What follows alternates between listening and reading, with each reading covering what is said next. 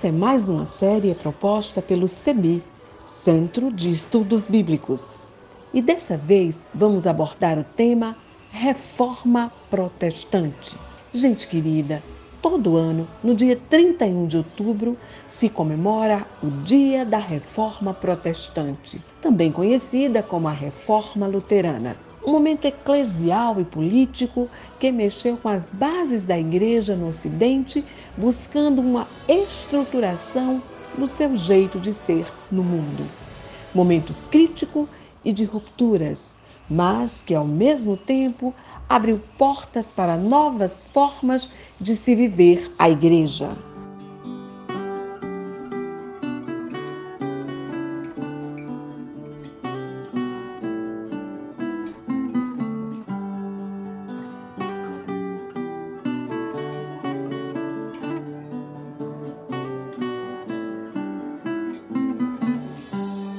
CEBI, Centro de Estudos Bíblicos, por ser uma organização que trabalha com as diversidades, com as vivências de denominações cristãs, convidou pastoras e pastores, teólogas e teólogos, gente que pesquisa e que faz reflexões acerca da história da igreja, tanto da experiência e vivência religiosa cristã luterana, vinculadas à Igreja Evangélica de Confissão Luterana do Brasil, a ISLB, a Igreja Cristã de Brasília, a Igreja Batista da Aliança de Batistas do Brasil e também outras igrejas evangélicas, as mais variadas, para poder refletir sobre o que é o Dia da Reforma Protestante, historicamente, o que isso representa para cada qual de nós e quais as formas e experiências vividas pela Igreja brasileira traz em si mesma a partir da Reforma Luterana. Você terá acesso a este material e poderá divulgar, curtir, compartilhar com todas as pessoas. Dia 31 de outubro, o dia da Reforma Protestante, da Reforma Luterana, uma reflexão proposta e promovida a partir do jeito de ser do CEBI, Centro de Estudos Bíblicos.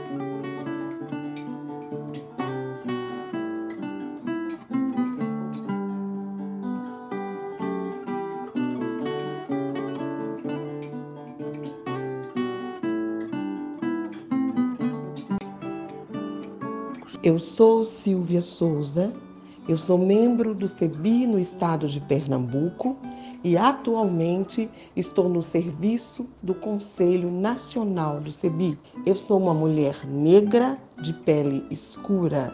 Meus cabelos são curtos e crespos, minha testa é larga, meu nariz tem as abas achatadas e largas, meus lábios são carnudos e os meus olhos são do tamanho de uma amêndoa grande ou de um caroço de jaca. Eu me descrevo para que você possa me ver com seus ouvidos. Eu sou Isaías Torquato, sou reverendo da Igreja Episcopal Anglicana do Brasil, da Diocese Anglicana de Brasília, e atuo como reverendo pároco da Paróquia Anglicana São Felipe, na cidade de Goiânia. E atualmente resido em Goiânia, no estado de Goiás. Eu sou um homem de estatura baixa, sou gordinho, sou pardo, tenho cabelos pretos encaracolados, uso barba e uso óculos. E para mim é uma satisfação muito grande poder me apresentar a você.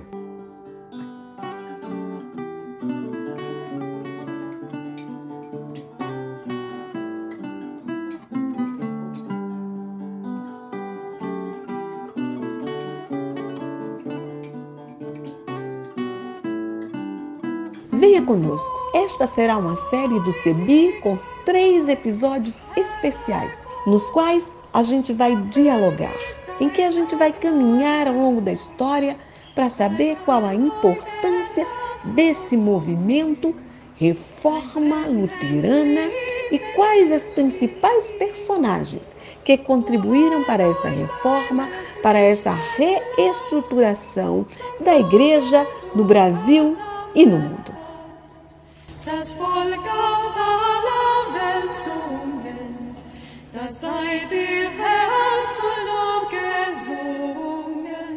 Halleluja, Halleluja.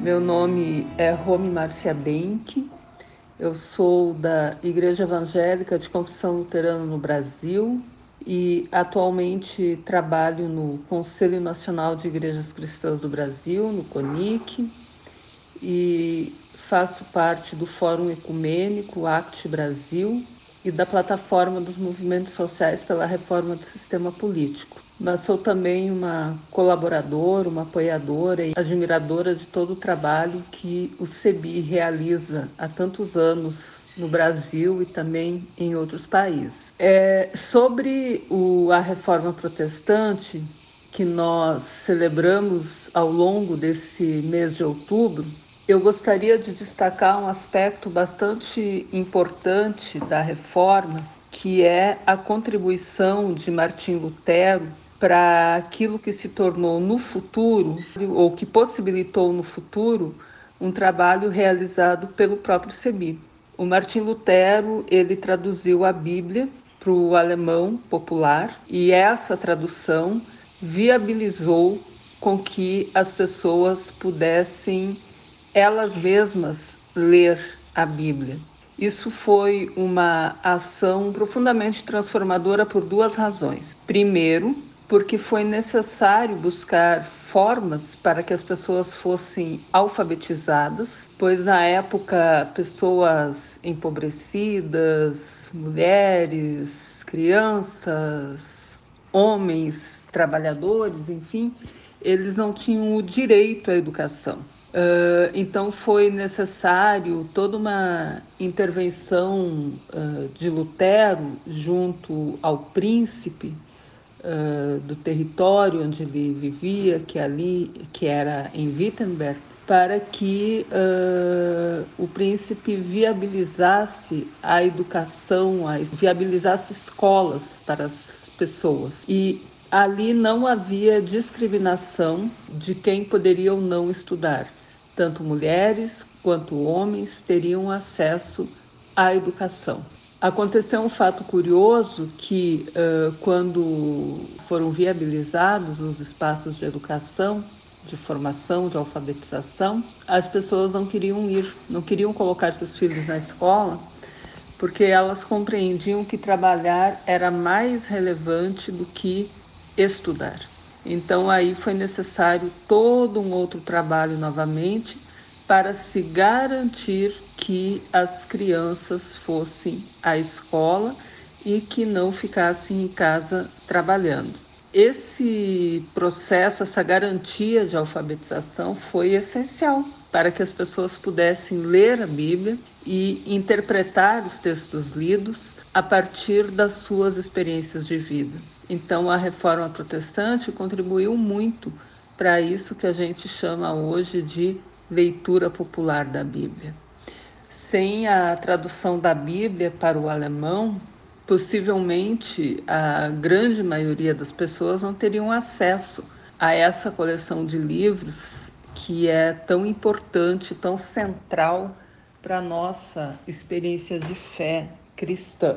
Essa contribuição da reforma e todo o impacto que ela teve na educação foi algo que mudou a sociedade na época. Naquele período, as únicas pessoas que poderiam ler a Bíblia eram uh, sacerdotes, padres. Era proibido que as pessoas tivessem acesso à Bíblia. Então, esse clericalismo, essa centralização da palavra, fazia com que as pessoas uh, ficassem submissas aos poderes locais. Com a tradução da Bíblia, Lutero ele democratizou a palavra. E isso é muito importante. Isso teve um impacto muito grande na transformação social da época. E hoje a gente não consegue imaginar as pessoas não tendo acesso à leitura da Bíblia. É fundamental. Uh, o que a gente precisaria refletir, e o CEBI faz isso com grande autoridade, é que nos tempos atuais, em que todas as pessoas têm acesso à Bíblia, a gente precisa capilarizar muito mais a forma como se interpretar, garantir os instrumentos de interpretação dos textos bíblicos para que não se caia num fundamentalismo barato, rasteiro e que pode, em função disso, gerar uh, discriminações, justificar violências e assim por diante. Então, esse aspecto histórico da reforma, que muitas vezes a gente não se dá conta da grande contribuição de um gesto aparentemente simples, que foi traduzir a Bíblia para uma linguagem popular, dos grandes impactos que isso teve em todos os âmbitos da sociedade. A partir daí, então, foi necessário, por exemplo, para se garantir que as crianças, na época lá em 1517 em diante, fossem à escola, foi necessário que se criasse um caixa comum que financiasse a educação pública das crianças. E esse caixa comum, ele, ele foi formado uh, com o dinheiro que as pessoas davam para comprar indulgência. Então, no lugar de comprar indulgências, as pessoas colocavam o dinheiro que podiam nesse caixa comum e esse recurso então era garantia com que se criasse espaços de alfabetização e educação. Aí vem um outro aspecto importante da reforma nos que se diz respeito de à assistência social de que é garantir os meios para que as pessoas realmente estudem. Então a educação, ela é um aspecto muito central da reforma que muitas vezes não se enfatiza, não se considera e a gente precisa conhecer esses aspectos, porque isso leva à compreensão de que a fé religiosa, de que a experiência religiosa ela pode desencadear transformações profundas em espaços, em sociedades desiguais. E a reforma foi um desses eventos. É evidente que a reforma não, não tem só aspectos positivos, existem muito muitas uh, questões que a gente pode olhar e criticar e, e que podem nos servir de alertas, mas, no entanto, aqui no Brasil, tudo que a reforma protestante desencadeou ainda é muito pouco conhecida. As pessoas elas têm um profundo desconhecimento do que, que significa, do que, que significou a reforma da igreja no século XVI. Se hoje nós vivemos na modernidade, é porque a reforma do século XVI aconteceu. Não é um único evento desencadeador da modernidade, mas sem dúvida nenhuma é um evento importante. E se nós temos a liberdade de pensamento, a liberdade de expressão, a liberdade religiosa, isso também é uma consequência da reforma protestante. Então, conhecer a história é fundamental para que nós conheçamos melhor os tempos em que nós vivemos. Um grande abraço.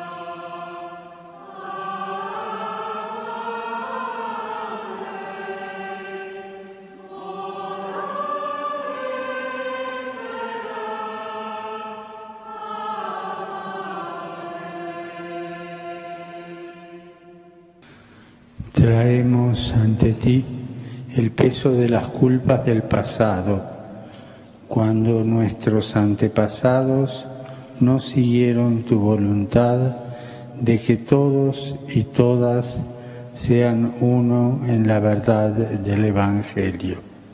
We confess our own ways of thinking and acting that perpetuate the divisions of the past as communities and as individuals.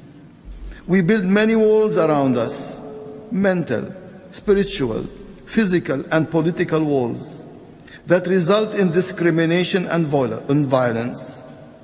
Forgive us, Lord. Cristo es el camino, la verdad y la vida. Él es nuestra paz, quien derriba las murallas que nos dividen, quien nos concede a través del Espíritu Santo nuevos comienzos. In Christ, we receive forgiveness and reconciliation, and we are strengthened for a faithful and common witness in our time. In the name of the Father, Son, and Holy Spirit. Amen.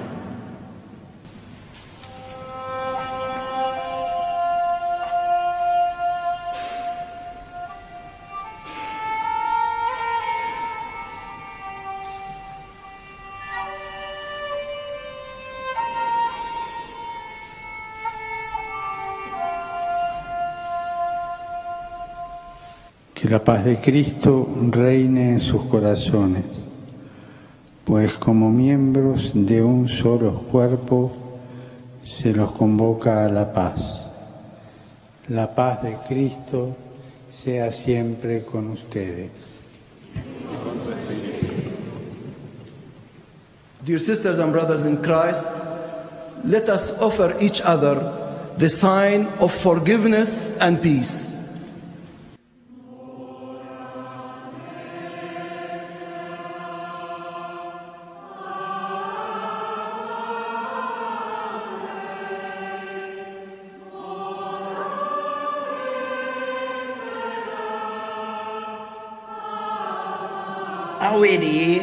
Axé, Namastê, Assalamu Alaikum, Shalom, a paz de Cristo, a paz da Ruá. Eu sou a professora e pastora Val Moraes, Valdiceia de Moraes Teixeira da Silva. Estou co-pastora da Igreja Cristã de Brasília. Eu me autodeclaro mulher negra, quilombola, favelada, professora, protestante, pastora, pentecostal e petista.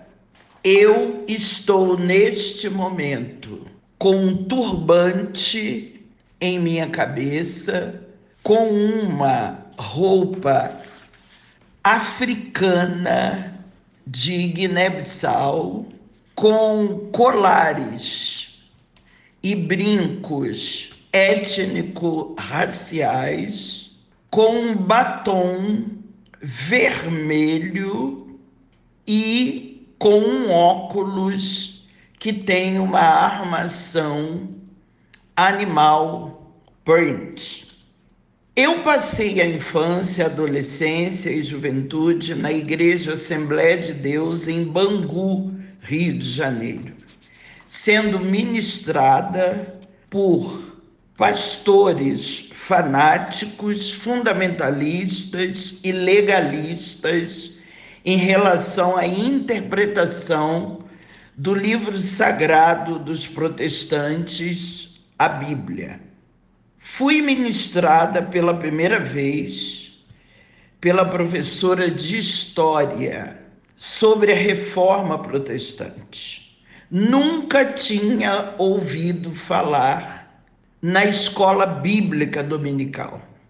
A partir de então, passei a ler, estudar e pesquisar sobre a reforma protestante com um objetivo bem definido contestar as professoras e os professores da classe da mocidade da escola bíblica dominical e os pastores sobre o fato de sermos protestantes e não protestarmos principalmente contra as desigualdades sociais na sociedade eclesiástica e na sociedade civil. Portanto, a reforma protestante foi fundamental para que eu percebesse que deveria agir como as berianas e os berianos que ouviram atentamente tudo que o apóstolo Paulo tinha a dizer,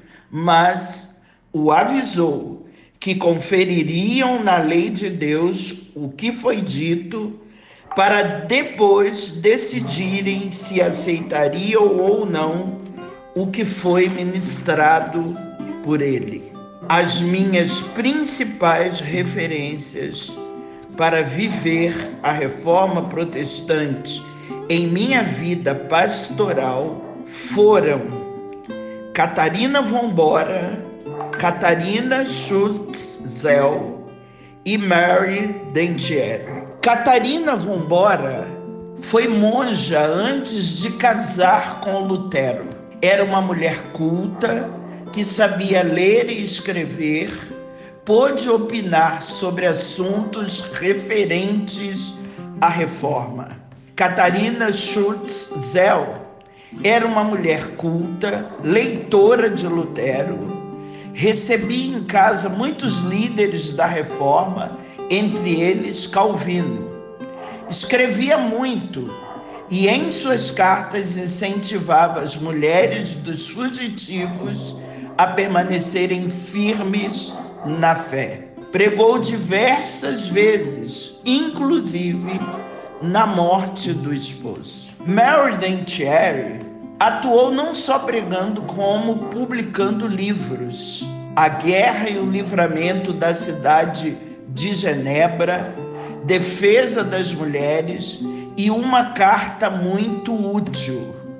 Escreveu cartas para a rainha Marguerite de Navarra, fazendo um apelo para que intercedesse junto ao irmão o rei da França, para que eliminasse a divisão entre mulheres e homens, pois estas também receberam revelações que não podiam ficar escondidas. Ou seja, Catarina Vombora, Catarina Schultz e Mary Dentieri foram mulheres pastoras que ousaram, como as filhas de Zelofeade, enfrentar as lideranças das organizações religiosas de suas épocas, tanto escrevendo quanto falando, para que o chamado pastoral delas fosse reconhecido. É o que passei a fazer a partir de ter me casado e ter vindo para Brasília e começar pastoreando crianças, adolescentes e jovens em todas as organizações religiosas protestantes por onde passei, seguindo o exemplo das filhas de Zelofeade e de Catarina Vombora, de Catarina Schutz Zell e de Mary Dentieri. Fiquem na paz da rua. Fiquem com Auerê.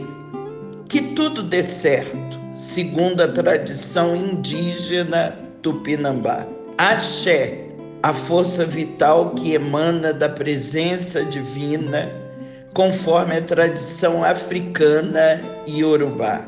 Namastê, o Deus que habita no meu coração, saúda o Deus que habita no seu coração.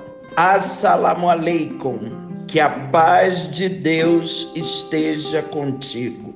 Shalom, A paz que não significa apenas ausência de inimizade, briga e guerra. A paz de Cristo, a paz que nos dirige nas nossas decisões. A paz da rua, a paz que guarda o coração e a mente, por estarmos unidas e unidos com Jesus Cristo preto de Nazaré.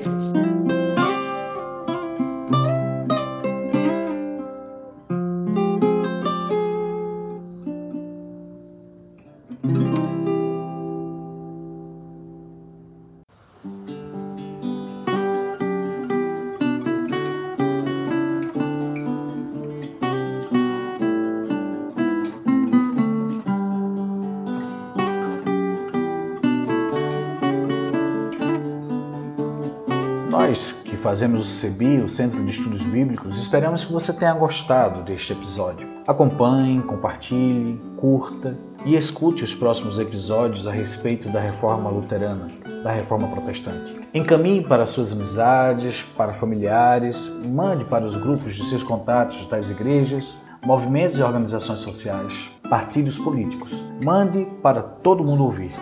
A apresentação ficou por conta de Silvia Souza e Isaías Torquato, o design gráfico e a divulgação por Cláudio Braga, o design sonoro por mim, Isaías Torquato, a trilha sonora, o violonista Helmut Stockholm Jr., além da canção Castelo Forte, também ouvimos a canção do Inário para o culto cristão Sou Feliz. Os nossos contatos. Você pode nos encontrar em todas as mídias sociais, no Instagram e no Facebook, e também pela hashtag, hashtag podcast do Cebi e podcast do Cebi 2021 e por nosso WhatsApp 51 997 34 45 18. E a direção geral deste podcast é da Coordenação Nacional do Centro de Estudos Bíblicos, CEBI.